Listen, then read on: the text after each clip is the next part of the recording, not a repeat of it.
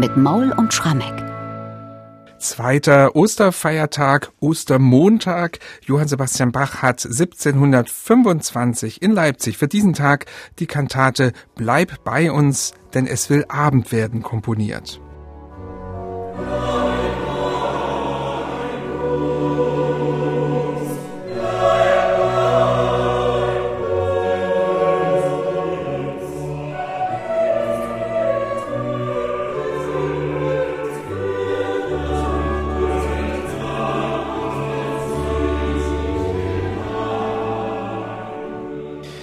Ja, möglicherweise waren ja die Leipziger Gottesdienstbesucher hier an dieser Stelle etwas irritiert, als sie diesen Eingangschor gehört haben 1725 am Ostermontag, denn sie waren es jetzt schon seit einem Dreivierteljahr gewöhnt, dass ihr Thomaskantor jeden Sonn- und Feiertag eine Choralkantate präsentiert hat, also dass auch im Eingangschor ein Choral zu hören war den dann Johann Sebastian Bach kunstvoll umgesetzt hatte. Jetzt bricht er mit dieser Tradition. Michael, warum? Ja, warum ist eine große Frage. Wir wissen, dass er tatsächlich mit dem Osterfest sich von dem Prinzip des Choralkantaten-Jahrgangs verabschiedet. Wir denken, dass ihm schlichtweg der Textdichter abhanden gekommen ist der ihm immer eines dieser Kirchenlieder in die Form einer Kantate verwandelt hat. Und er hat dann am ersten Osterfeiertag sich nochmal damit beholfen, dass er eben Christlag in Todesbann, die alte Mühlhäuser Choralkantate musiziert hat. Jetzt aber am zweiten Osterfeiertag ist dann dem letzten klar geworden, irgendwas ist anders. Also das Prinzip galt nicht mehr. Wir sind erstaunt, weil an sich hätte Bach nur noch bis zum Trinitatisfest das durchziehen müssen, dann wäre der Jahrgang komplett gewesen. Auf der anderen Seite ist es so, das, was Bach jetzt am zweiten Osterfeiertag gemacht hat, ist durchaus auch etwas sehr Traditionelles, was die Leipziger auch schon unter Bach gewöhnt waren, allerdings im ersten Jahrgang.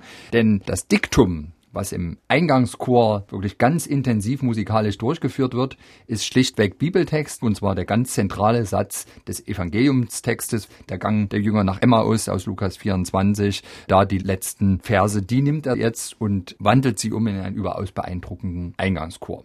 Bleib bei uns, denn es will Abend werden, so heißt dieses Diktum gleich zu Beginn, also das Motto für diese ganze Kantate. Was kann man noch über den Text dieser Kantate sagen? Ich traue mir gar nicht nach dem Textdichter zu fragen.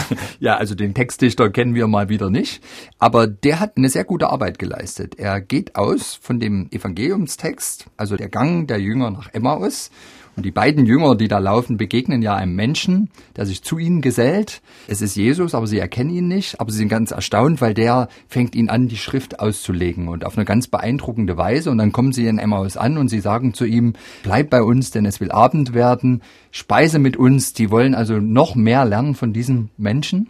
Und tatsächlich, Jesus gibt sich dann zu erkennen. Er teilt das Brot mit ihnen, aber in dem Augenblick verschwindet er auch. Und die Jünger gehen ja dann nach Jerusalem zu den anderen elf Jüngern Jüngern, um ihnen einfach nochmal zu bestätigen, der Herr ist tatsächlich auferstanden. Aber diese schöne, auch sehr menschliche Bitte, bleib bei uns, denn es will Abend werden, denn es will dunkel werden, das ist sozusagen das zentrale Motto der Kantate, was dann in der zweiten Hälfte des Stückes ins Hier und Jetzt geholt wird. Dann wird nämlich gesagt, auch jetzt droht es wieder dunkel zu werden, weil nämlich, so heißt es dann im mittleren Rezitativ, viele wieder ihre Christenpflicht gehandelt haben und deswegen den Leuchter umstoßen. Und der Leuchter, das ist ein ganz zentrales Bild in dieser Kantate, der Leuchter beziehungsweise das Licht kommt in fast jedem Satz der Kantate vor, steht für Jesus Christus. Also da, wo er ist, ist Licht, da leuchtet es, aber da, wo er eben nicht ist, ist Dunkelheit. Und so haben wir hier im Grunde in dem Kantatentext, aber dann auch in Bachs musikalischer Umsetzung, die das ganz wunderbar ausleuchtet, eine Licht- und Schattenkantate. Also aus der Dunkelheit zum Licht, das ist sozusagen das Motto dieser Kantate. Wie hört man diese Dunkelheit in der Musik, gerade im Eingangschor? Also im Eingangschor hört man es schon einfach durch die Klangfarben.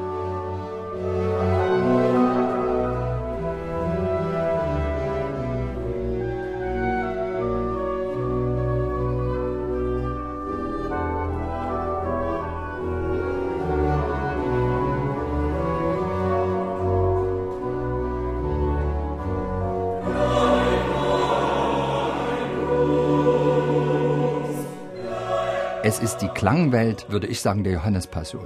Was also nicht kein jubelndes, kein jubelndes Nein, Ostern. Das ist ja eigentlich auch die Aufgabe des ersten Osterfeiertags. Der war nun 1725 durch Christ lag in Todesbanden, diese Choralkantate geprägt gewesen, aber in dem zweiten Osterfeiertag sehr ernste Töne, die musikalisch, finde ich, dort weitermachen wo die Johannespassion aufhört. Tatsächlich war ja am Karfreitag 1725 die sogenannte zweite Fassung der Johannespassion erklungen. Und wir wissen ja, die Johannespassion ist ein Stück, wo ganz charakteristisch diese Klänge der Oboen, der Oboe der Katscha sind. Genau dieses Instrumentarium nutzt jetzt Bach wieder, verbunden mit einer besonderen Klangrede, um immer diese Gegensätze von Licht und Schatten deutlich zu machen. In der ersten Arie, Hochgelobter Gottes Sohn, da geht es im B-Teil um die Dunkelheit, und die Dunkelheit wird dort durch harmonische Rückungen dargestellt. Ganz elegisch klingt es dadurch, dass die Oboe der Katscha mitspielt.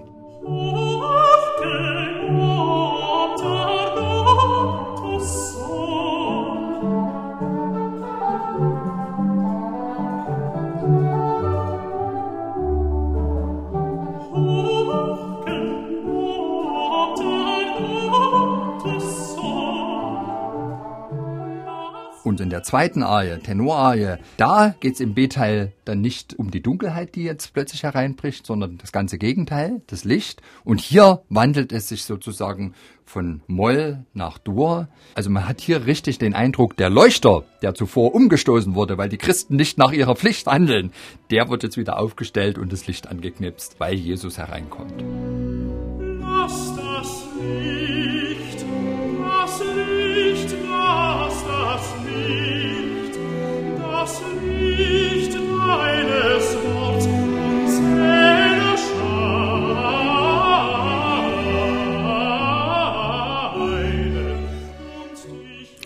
Zwischen diesen beiden Arien ist ja noch eine ganz interessante Choralbearbeitung, die vielleicht noch berühmter geworden ist durch eine spätere Orgelbearbeitung, die Bach gemacht hat. Er hat das Stück in die sogenannten Schübler-Choräle eingefügt, ziemlich zum Ende seines Lebens. Was ist dazu zu sagen? Naja, es ist einfach einer dieser Kantaten-Ohrwürmer, die Johann Sebastian Bach komponiert hat. Der Schübler hat ein untrügliches Gespür gehabt, als er dann in den 1740er Jahren sich einige Choralbearbeitungen von Bach genommen hat und sie für Orgel anscheinend selber sogar arrangiert hat und drucken ließ. Der hat sich wirklich da die Choralbearbeitung Bearbeitung aus Bachs Kantaten schaffen genommen, die besonders ins Ohr gehen. Das berühmteste Beispiel ist natürlich Wachet aufruft uns die Stimme, also das haben wir alle im Ohr, aber auch hier diese Choralbearbeitung über Ach bleib bei uns Herr Jesu Christ hat hohes Ohrwurmpotenzial und sicherlich einerseits deshalb, der Sopran singt natürlich ganz wunderbar verständlich die eigentliche Choralmelodie, aber ein besonderes Instrument tritt auf, das Violoncello Piccolo, was bei Bach im zweiten Jahrgang eine große Rolle spielt.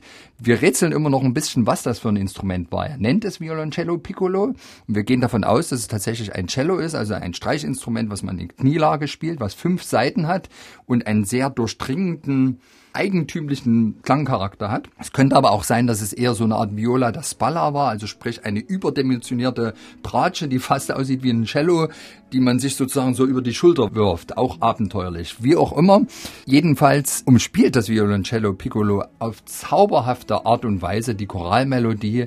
Also das ist wieder dieses wunderbare, wie ich so sagen pflege, Lametta am Tannenbaum. Also Bach kriegt es hin, durch diese herrlichen Figurationen des Violoncello Cello Piccolo die Choralmelodie mit Bachschen Tönen zu adeln.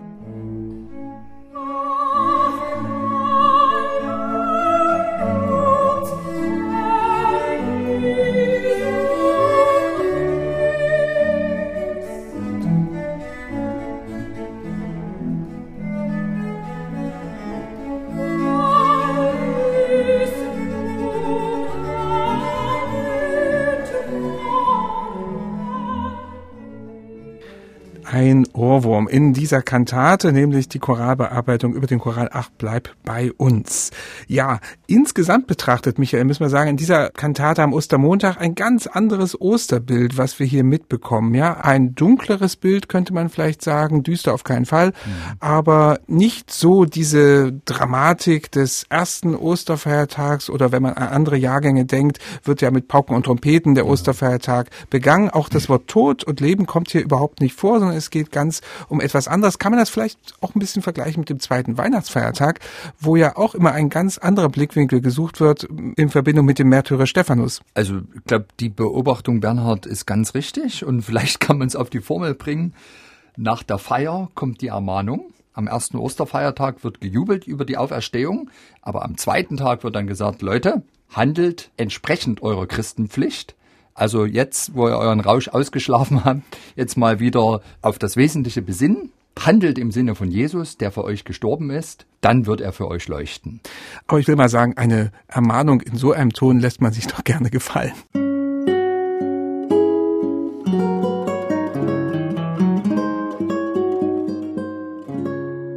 MDR Classic